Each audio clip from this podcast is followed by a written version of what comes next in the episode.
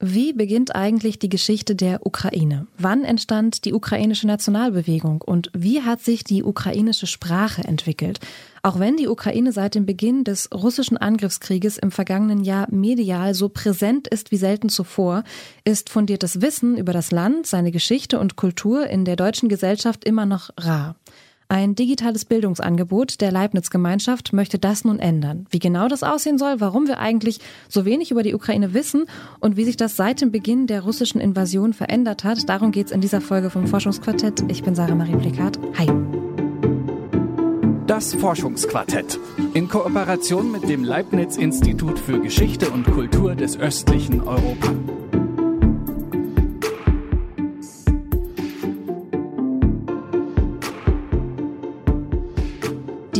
Einzige Errungenschaft der Europäer und Amerikaner in dieser Angelegenheit ist, dass sie in den drei Monaten des Krieges erkannt haben, dass sie nichts über die Ukraine, die ukrainische Geschichte und die ukrainische Kultur wissen.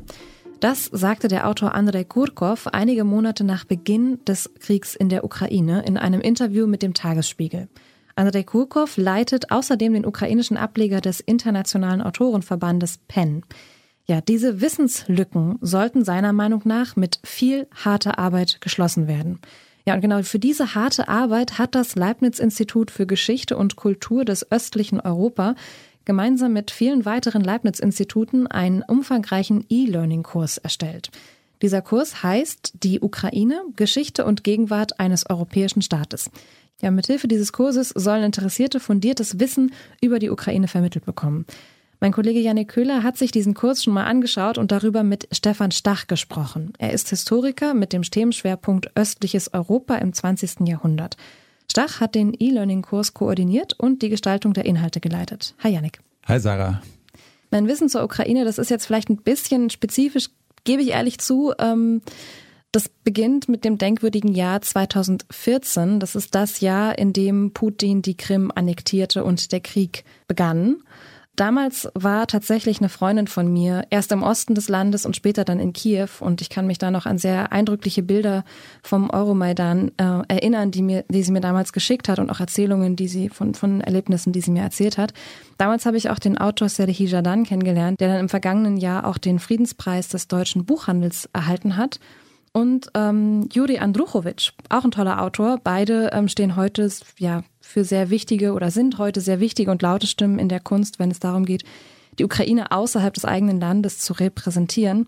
Ich weiß, sehr spezifisch liegt daran, dass ich einfach ein Literaturnerd bin. In dem Land selbst bin ich aber noch nicht gewesen. Du?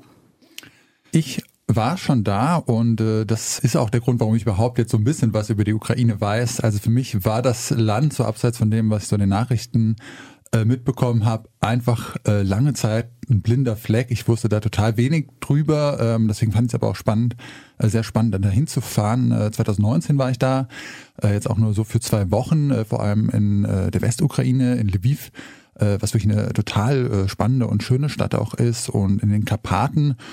Und genau, da habe ich dann so ein bisschen mehr über das Land äh, gelernt und habe das jetzt auf alle Fälle so ein bisschen besser im Kopf. Und äh, was ich dabei total bemerkenswert fand, also in meiner Wahrnehmung, da war die Ukraine immer äh, total weit weg, also so räumlich. Und äh, da habe ich gemerkt, das ist sie ja einfach gar nicht. Also wir sind äh, eigentlich nur so einen halben Tag mit dem Zug durch Polen gefahren und dann waren wir auch schon da. Das ging total schnell. Das war mir überhaupt nicht bewusst, dass sie so nah ist.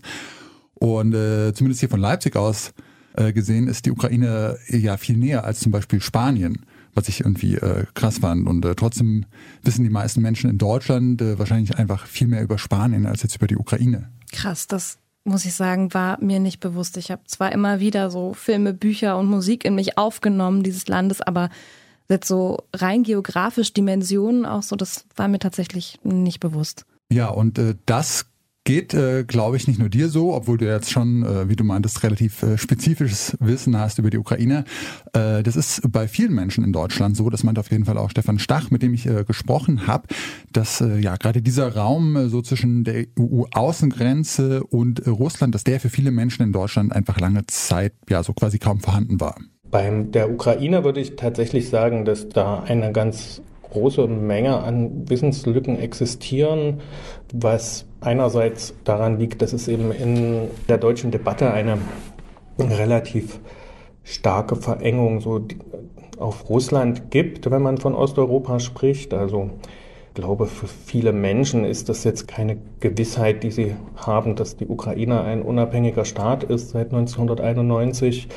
Es ist ja auch in der öffentlichen Debatte teils von Politikerinnen und Politikern schwierige Aussagen äh, sind da geteilt worden. Ich denke jetzt hier nicht nur an Sarah Wagenknecht zum Beispiel, sondern auch an ähm, ja, den inzwischen schon verstorbenen Helmut Schmidt, der nach dem 2014, nach dem Euromaidan, Aussagen getätigt hat in verschiedenen Interviewformaten, dass es eben die Ukrainer nicht als richtigen Nationalstaat gebe und ähnliche Dinge mehr. Ja, Russland war für mich auch lange Zeit viel präsenter, muss ich sagen. Das liegt vielleicht auch so ein bisschen daran, dass meine Familie in, beziehungsweise meine Eltern in der DDR groß geworden ist und ich da auch eine spezielle Sozialisierung mitbekommen habe. Und ich hatte da, ähm, ja, Literatur habe ich schon angesprochen, vor allem so Autoren im Kopf sofort, Alexander Puschkin, Leo Tolstoi, Boris Pasternak, aber auch so historische Ereignisse oder historische Zeiten wie das Zahnreich, die Oktoberrevolution, den Sozialismus, die Sowjetunion, das war auf jeden Fall auch in der Schule super, super präsent. Ich war auch tatsächlich mal in St. Petersburg, das hat mich auch sehr beeindruckt. Warum ist es denn aber so, dass wir hier in Deutschland über Russland relativ viel wissen im Verhältnis und kaum etwas über die Ukraine? Ja, das ist auf alle Fälle eine gute Frage. Also äh, mir geht's äh, auch total so über Russland. Da habe ich schon einfach so die grobe Geschichte irgendwie im Kopf, ohne dass ich mich da jetzt äh, so selber einfach hingesetzt habe und da so ganz viel äh, mir drüber Wissen reingeschaufelt habe. Und äh, das Interessante ist ja, dass die Geschichte der Ukraine ja eigentlich auch total weit zurückreicht, über 1000 Jahre bis ins Mittelalter zurück. Also Kiew war zum Beispiel schon eine prosperierende Stadt, äh, da hat Moskau noch gar nicht existiert. Und ähnlich wie in Deutschland hat sich äh, in der Ukraine auch im 19. Jahrhundert dann so eine starke Nationalbewegung entwickelt und äh, dass darüber hier im öffentlichen Bewusstsein so wenig Wissen vorhanden ist. Das liegt laut Stefan Stach vor allem daran, dass die Ukraine hier lange einfach als Teil der Sowjetunion wahrgenommen wurde und gar nicht so als eigenständiger Staat. Ich denke, dass das vor allem damit zusammenhängt, dass sowohl die Ukraine als auch Russland als auch Belarus zum Beispiel ähm, lange Zeit eben in der Sowjetunion zusammen in einem Staat existiert haben und ähm, auch vor dem, also bis zum Ersten Weltkrieg diese Gebiete äh, überwiegend äh, zum Zahnreich, zum russischen Zahnreich gehört haben. Ähm, dass das sozusagen schon mal der erste, äh, die erste Schwierigkeit bei der Wahrnehmung ist. Wenn man jetzt aus dem Geschichtsunterricht kommt, dann hat man natürlich dann diese historischen Karten, wo immer nur Russland steht äh, und plötzlich ist, sind da nach 1991 da neue Länder dazugekommen. Ja, und äh, natürlich kann man jetzt auch bei den baltischen Staaten sagen, okay, die waren äh, auch Teil der Sowjetunion und äh, die äh, sind aber jetzt irgendwie für uns schon viel näher, die nehmen wir irgendwie viel selbstverständlicher als äh, eigenständige europäische Staaten. War, äh, was auch einfach daran liegt, dass die sich so relativ schnell nach Westeuropa orientiert haben, während halt Länder wie Belarus oder Ukraine sich dann doch erstmal eher weiter an Russland orientiert haben, wobei das natürlich auch einfach sehr umstritten war in der Ukraine äh, und dann ja auch zu diesen Protesten und zum Euromaidan geführt hat. Und was Stefan Stach auch erzählt hat, ist, dass die Osteuropa-Forschung hierzulande, dass äh, die sich auch einfach sehr lange sehr stark auf Russland fokussiert hat und sich das aber auch so in den vergangenen Jahren jetzt zum Glück auch ein Stück weit geändert hat. Ja, diese Wissenslücken über die Ukraine, welche Folgen haben die denn? Also aus den östlichen EU-Staaten wie Polen oder den baltischen Staaten, da hört man ja immer wieder heftige Kritik an Deutschland, dass ihnen zu wenig zugehört wurde, wenn es um den Umgang mit Russland gegangen ist. Die deutsche Russlandpolitik, vor allem zu Zeiten Merkels, ist da als recht ignorant wahrgenommen worden. Ist das denn auch ein Resultat dieses mangelnden Wissens über diesen postsowjetischen Raum? Ja, das ist ja im Einzelnen nicht so ganz leicht zu sagen, aber äh, das hat schon dazu beigetragen, einfach, dass durch diese Wissenslücken vielleicht auch ein bisschen fragwürdige Entscheidungen getroffen sind. Also die deutsche Russlandpolitik die ist ja jetzt vor allem äh, nach Beginn des Krieges sehr laut kritisiert worden. Also der polnische Außenminister Zbigniew Rau, der konstatierte etwa so einige Monate nach Kriegsbeginn äh, ein Scheitern der deutschen Ostpolitik und ja, da kritisiert, dass Deutschland die Sicherheitsbedenken seiner östlichen Nachbarn zu lange ignoriert hat und ja, da einfach äh, billige Energie von Russland erhalten wollte auf Kosten dieser Sicherheitsinteressen. Und diese Bedenken, die sind natürlich auch vor dem Krieg immer wieder geäußert worden, aber ja, da hat man einfach nicht so genau zugehört. Und Historiker Stefan Stach meint, dass es durchaus auch auf das fehlende Wissen oder auch das mangelnde Interesse der Öffentlichkeit zurückzuführen ist. Ja, ich denke schon, dass, dass eben diese fehlende Wahrnehmung dieses Raums zwischen Deutschland und Russland oder zwischen den EU-Außengrenzen und Russland dass es dazu beigetragen hat, eben ja bestimmte äh, Entscheidungen vielleicht so zu treffen, wie sie getroffen wurden oder auch ein fehlendes öffentliches Interesse daran bewirkt haben, ob es jetzt wirklich eine gute Idee ist, noch eine zweite Nord Stream Gasröhre zu bauen oder nicht, weil einfach durch das fehlende Wissen eben über die Sprachsituation, über die Geschichte der Ukraine ähm, auch sehr viel Desinformation ähm, verfangen hat, die zum Beispiel über Medien wie Russia Today oder RT oder ähnliches gestreut wurde. Ja, und die Russlandpolitik der vergangenen Jahrzehnte, die wird ja eigentlich jetzt erst so überhaupt in äh, aller Breite diskutiert, weil man äh, jetzt natürlich einfach nicht mehr drum herum kommt, sich damit auseinanderzusetzen. Spätestens mit dem Beginn des russischen Angriffskrieges vor einem Jahr ist die Ukraine in der öffentlichen Wahrnehmung und in den Medien sehr präsent. Darüber haben wir jetzt auch gerade schon viel gesprochen. Und nicht nur da, auch in der Welt der Kunst ist dieses Land, Land und seine KünstlerInnen viel präsenter. Also ein aktuelles Beispiel ist die kürzlich zu Ende gegangene Berlinale. Auf dem Filmfestival in Berlin ist ukrainischen Filmschaffenden und deren Position viel Raum eingeräumt worden. Hat sich denn durch diese mediale Aufmerksamkeit und auch ja, Kulturveranstaltungen wie zum Beispiel die Berlinale das Wissen über die Ukraine und dessen Geschichte hier in Deutschland ja weiter vertieft? Ist das irgendwie fundierter geworden, mehr geworden in irgendeiner Form? Ja, das kann man, glaube ich, äh, schon definitiv so sagen, dass sich das äh, stark äh, verändert hat seit dem Krieg. Die Ukraine, die ist jetzt, wie gesagt, auch tagtäglich in den Medien, hat, das hat ja viele Menschen jetzt auch dazu bewegt, sich überhaupt erstmal intensiver mit dem Land zu beschäftigen. Also den Namen des ukrainischen Präsidenten, den kennt ja mittlerweile jeder und jede hier. Und ja, dass sich dieses Wissen dadurch äh, hierzulande verändert hat, davon geht auch Stefan Stach aus. Also das öffentliche Wissen über die Ukraine hat sich im letzten Jahr sicherlich sehr stark verändert und zwar in eine positive Richtung, nämlich dass die Menschen viel stärker wissen, wo die Ukraine liegt, was die Ukraine ist. Es haben ja auch allein durch diese knappe oder gute eine Million geflüchteter Menschen, die aus der Ukraine nach Deutschland gekommen sind, vermutlich hat äh, dadurch ein großer Teil der, der deutschen Bevölkerung auch Kontakt mit Ukrainern gehabt in der einen oder anderen Form, sei es in der Straßenbahn, im Bus, ähm, sei es äh, auf Ämtern in Läden, dass man die, die Sprache hört, dass man mit den Menschen zu tun hat. Und ich denke, dass es heute tatsächlich auch der Fall sein wird, dass die wenigsten Menschen in Deutschland nicht wissen, wo, wo die Ukraine auf der Karte einzuordnen ist. Das hätte es wahrscheinlich vor einem Jahr wesentlich äh, größere Probleme bereitet. Jetzt muss man aber natürlich dazu sagen, äh, die Ukraine auf der Karte zu finden und äh, wirklich fundiertes Wissen über die Geschichte und die Kultur des Landes zu haben, das sind ja dann doch nochmal so zwei sehr unterschiedliche Dinge. Und an so wirklich fundiertem Wissen, da fehlt es laut äh, Stefan Stach auch weiterhin hier in Deutschland. Und das liegt nicht unbedingt daran, dass dieses Wissen nicht da wäre. Es gibt ja eine ganze Menge Forschungseinrichtungen und ExpertInnen dazu, äh, die dann ja vielleicht äh, leider nicht so oft in Talkshows eingeladen werden wie jetzt äh, Menschen äh, mit vielleicht weniger fundiertem Wissen, die dafür aber äh, kontroversere Meinungen haben. Ähm, ja, das Problem ist auf alle Fälle weniger, dass das Wissen nicht da wäre, sondern eher der Transfer von diesem Wissen dann in die Gesellschaft hinein. Okay, und dafür ist ja jetzt dieses E-Learning, dieser E-Learning-Kurs da, den das Leibniz-Institut für Geschichte und Kultur des östlichen Europas entwickelt hat. Ähm, was genau soll denn dieser Kurs eigentlich konkret vermitteln? Genau, in diesem Kurs, da haben ganz viele Leibniz-Institute mitgearbeitet. Da ist wirklich sehr, sehr viel äh, Expertise reingeflossen, äh, auch äh, von ukrainischen KollegInnen.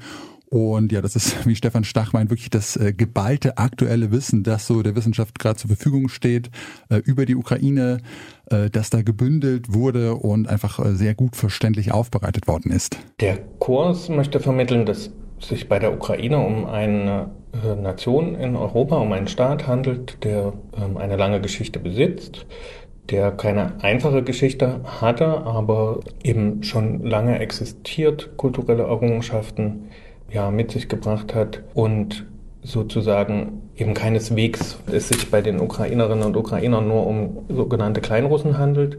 Ähm, wir möchten vermitteln grundlegende Informationen zur Gesellschaft und Geschichte der äh, unabhängigen Ukraine seit 1991. Wir ähm, sprechen da auch Themen eben an wie, wie die Sprachenfrage, zu der ja auch sehr viele oftmals falsche oder überspitzte Informationen im Umlauf. Und diesen Kurs, den gibt's äh, quasi in zwei Versionen, also einmal für SchülerInnen und dann aber auch für Erwachsene. Und äh, den für SchülerInnen, den habe ich mir schon mal ein bisschen angeschaut. Das ist wirklich sehr interessant. Also da gibt's äh, zwei Teile und ein Teil, der führt so durch die äh, ganze, wie gesagt, sehr lange Geschichte der Ukraine und äh, beginnt da mit einem animierten Video. Die Geschichte der Ukraine reicht weit zurück. Als eigenständiger, unabhängiger Staat existiert sie trotzdem erst seit 1991. Warum ist das so? Einen Hinweis darauf gibt der Landesname Ukraine. Abgeleitet vom slawischen Wort Ukraina bedeutet er so viel wie Grenzland. Dort begegneten sich im Laufe der Zeit zahlreiche Völker, die neben und miteinander siedelten und sich vermischten. Ja, man wird da auf alle Fälle äh, sehr gut an die Hand genommen und so durch die ganze Geschichte der Ukraine geleitet. Man lernt da äh, zum Beispiel viel über die äh, sogenannte Kiewer Rus, also den Wollover-Staat der heutigen Ukraine im Mittelalter, äh, wie das Gebiet der Ukraine so durch die Jahrhunderte immer wieder von verschiedenen Mächten beansprucht wurde. Und äh, auch, äh, was ich äh, wirklich spannend fand, dass sich da schon während äh, des Ersten Weltkriegs der erste ukrainische Nationalstaat gegründet hat, äh, der dann allerdings schon drei Jahre später wieder aufgelöst worden ist. Ja gut, also Dokumentationen und Videos über die Geschichte der Ukraine, das ist ja jetzt nicht unbedingt was Neues. Was machen die denn da in diesem E-Learning-Kurs anders? Also ein Punkt ist auf alle Fälle, dass es wirklich extrem umfangreich ist. Also man äh, lernt wirklich zu allen Aspekten etwas über die Ukraine, jetzt nicht nur über die Geschichte, auch über das politische System, äh, die Wirtschaft, die Sprache, die Kultur. Und äh, das Ganze ist dabei aber auch sehr interaktiv und spielerisch gestaltet. Also es gibt ganz viel Anschauungsmaterial, äh, jede Menge Karten, historische Bilder. Ähm, also man scrollt da wirklich quasi so durch die Geschichte hindurch. Äh, dann gibt's mal wieder so kleine Quizzes, die man irgendwie lösen muss, um weiterzukommen, wo man dann so sein äh, erstmal selber überlegen muss und sein Wissen testen kann. Also es macht auch äh, tatsächlich einfach Spaß, sich da so durchzuscrollen. Und da gibt's weiterführende Links, wo man sich dann nochmal tiefergehend informieren kann. Also es ist wirklich einfach äh, extrem umfangreich und da ist jetzt auch nicht nur Historisches, äh, sondern auch die aktuelle Situation in der Ukraine, die wird da vermittelt. Da gibt's zum Beispiel äh, Material von ukrainischen äh, HistorikerInnen, die etwa Interviews mit Menschen aus der Ukraine gemacht haben, ja, die dann da erzählen, äh, sehr eindrücklich, äh, wie sie so die Zeit seit Beginn des Krieges erlebt haben oder auch den Beginn des Kriegs. Ja, krass. Das klingt auf jeden Fall interessant. Und ich kann mir auch vorstellen, wenn Menschen aus ihrer Perspektive erzählen, wie sie das erlebt haben, dann ähm, ist es natürlich auch nochmal eindrücklicher und einprägsamer unter Umständen. Ähm, wo kann ich das denn jetzt finden? Genau, noch ist der Kurs äh, nicht so richtig äh, online, aber ab Mitte März kann man den dann äh, jederzeit kostenlos aufrufen über das Online-Portal Copernico, äh, also www copernico.eu und den Link dazu, den packen wir euch auf alle Fälle auch nochmal in die Show Notes zum Podcast. Der E-Learning-Kurs Die Ukraine, Geschichte und Gegenwart eines europäischen Staates der Leibniz-Gemeinschaft soll fundiertes Wissen über die Ukraine vermitteln. Wie es eigentlich um das Wissen oder Nichtwissen über die Ukraine hierzulande bestellt ist und wie sich das seit Beginn des Krieges geändert hat, darüber habe ich mit meinem Kollegen Janik Köhler gesprochen. Janik, vielen Dank. Gerne. Und wenn euch jetzt diese Folge gefallen hat, dann lasst uns doch gerne ein paar Sternchen da, liked uns oder folgt uns im Podcatcher eurer Wahl. Dann verpasst ihr bestimmt keine neuen Informationen und Folgen mehr. An dieser Stelle möchte ich mich auch bei meinen beiden Kollegen Janik Köhler und Lars Fein bedanken. Die hatten die Redaktion für diese Folge. Mein Name ist Sarah Marie Plikat. Ich bedanke mich fürs Zuhören. Bis zum nächsten Mal. Tschüss. Das Forschungsquartett. Wissenschaft bei Detektor FM.